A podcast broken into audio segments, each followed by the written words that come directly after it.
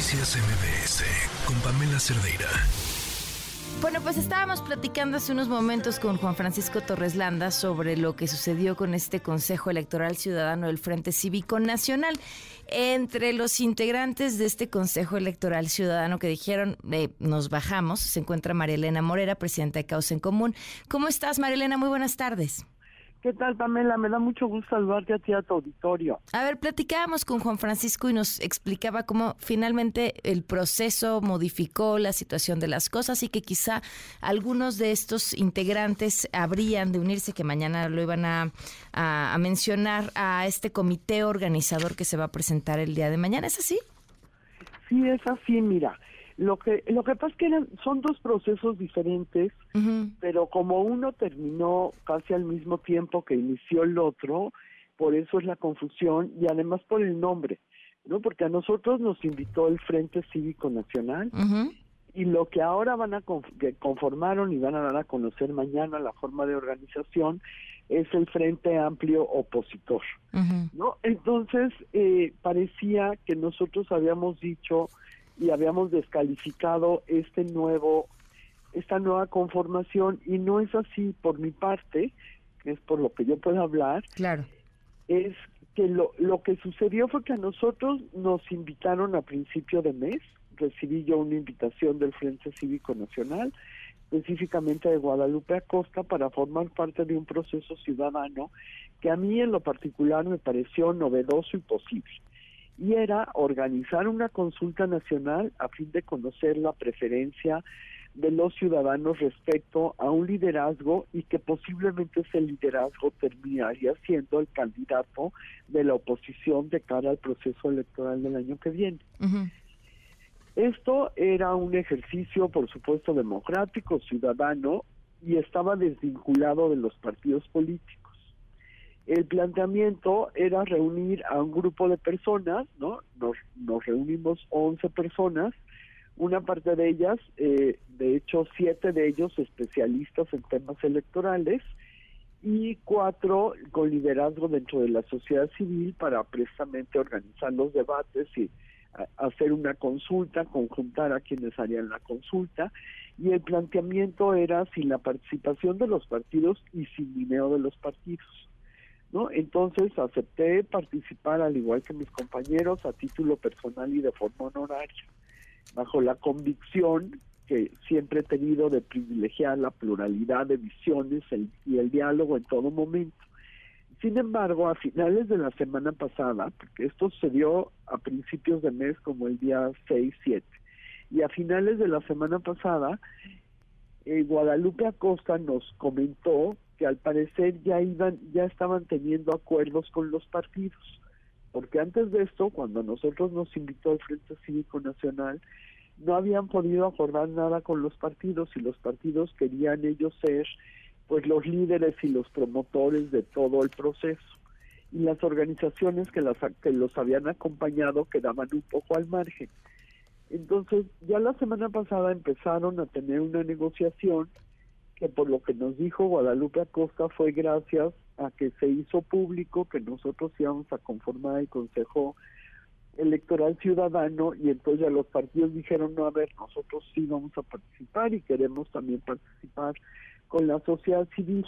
Entonces ya entraron a una negociación y en ese proceso pues cambió respecto a lo que a nosotros originalmente nos habían planteado.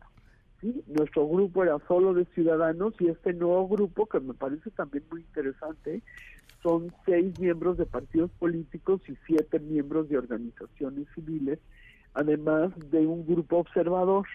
Entonces yo lo que creo es que al acuerdo al que llegaron los partidos y las organizaciones, pues es un buen acuerdo hasta ahorita, ¿no? Vamos a ver cómo resulta, pero yo creo que es un buen acuerdo, es un proceso ejemplar que no se había dado antes porque recordemos a tu auditorio que el control de los procesos electorales lo tienen por ley los partidos, ¿no?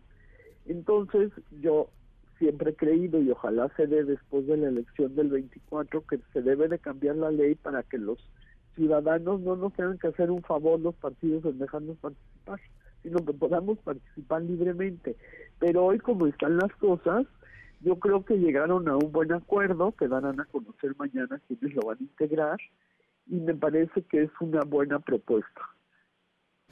Oye, bueno, pues entonces estaremos al pendiente de lo de lo que suceda el día de mañana. Quedan, Marilena, algunas dudas en el aire sobre eh, esto que este planteamiento inicial que comentas que después se transformó de hacer una gran consulta nacional a este proceso que busca ser una especie como de base de datos con ciudadanos que se apunten desde el principio y que luego apoyen y que luego sean solo esos los consultados en esta última eh, elección. Todo, todo puede todavía cambiar? ¿Están en ese proceso de desarrollo?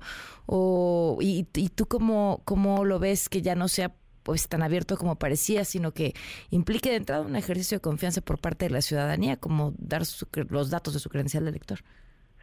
Mira, lo que pasa es que al final del día los pues los tienes que dar en cualquier proceso, porque en el momento que tú vas a votar por una persona o por otra, pues tienen que saber que no sean una misma persona votando por cinco veces, ¿no? O 20 o 100. Entonces, por eso es que es importante tener un tener algún vehículo que te indique que esa es precisamente la persona. Mira, ya hay apps que te que te pueden decir si la persona que dice que está votando es la que en realidad está votando, que es por ejemplo las apps que usan en los negocios donde en la venta, eh, por ejemplo, en la venta de coches para personas que no están que, que no están bancalizadas, pues tienen que saber este quién a quién le están prestando el dinero, por ejemplo, las instituciones bancarias. ¿No? Entonces no es que vayan a dar el padrón electoral y luego que eso esté danzando. sinceramente no lo creo. Yo lo que lo que me imagino que van a hacer es un proceso muy bien controlado por un esquema en el que la gente eh, pueda entrar a votar con tranquilidad, porque ya hay de estas apps, eh, te comento ya fuera de todo este tema, este, hay una, una, una organización que se llama lasnetas.org, donde tú te puedes meter, votas hoy, por ejemplo, por un candidato que te guste, pasado mañana puedes votar por otro, pero ya si fuera a ser una elección final y que fuera a contar para algo, entonces sí ya te registraría este tus, tus datos faciales. Mm, entonces yo me imagino que irán a hacer una cosa así. Como todo esto ha sido pues en la en las últimas en la última semana principalmente a partir de del, del miércoles o jueves de la semana pasada ahora eh, pues yo creo que están trabajando en, en definir bien el método y en definir qué es lo que qué es lo que puede funcionar mejor no porque estamos ante algo que no se había dado antes que sí es diferente a lo que está planteando Morena porque en Morena al final del día bueno pues si hay una diferencia entre la encuesta y entre la consulta pues sabemos que hay alguien que lo va a elegir no ya sabemos quién es. En este caso no ¿no? Entonces sí tiene que estar como muy rigurosamente planteado y muy claro para que toda la gente se sienta en la confianza de participar. Y yo en lo que participé en este este en este consejo electoral ciudadano en la conformación, bueno, pues sí estábamos poniendo las reglas muy claras y me imagino que ahora lo harán de la misma manera, que todo mundo conozca bien el proceso para que no haya, pues al final, gente que se sienta engañada o defraudada. Claro, Mariel. Me parece que es muy importante. Pues sigamos al habla, Marielena, y estaremos atentos al anuncio del día de mañana. Muchísimas gracias por acompañarnos. Al contrario, muchas gracias a ti por la llamada y por permitirme explicarle a, a tu auditorio lo que en realidad sucedió, que pues no son más que movimientos normales cuando hay negociaciones con partidos. Claro, muchas gracias. Hasta luego.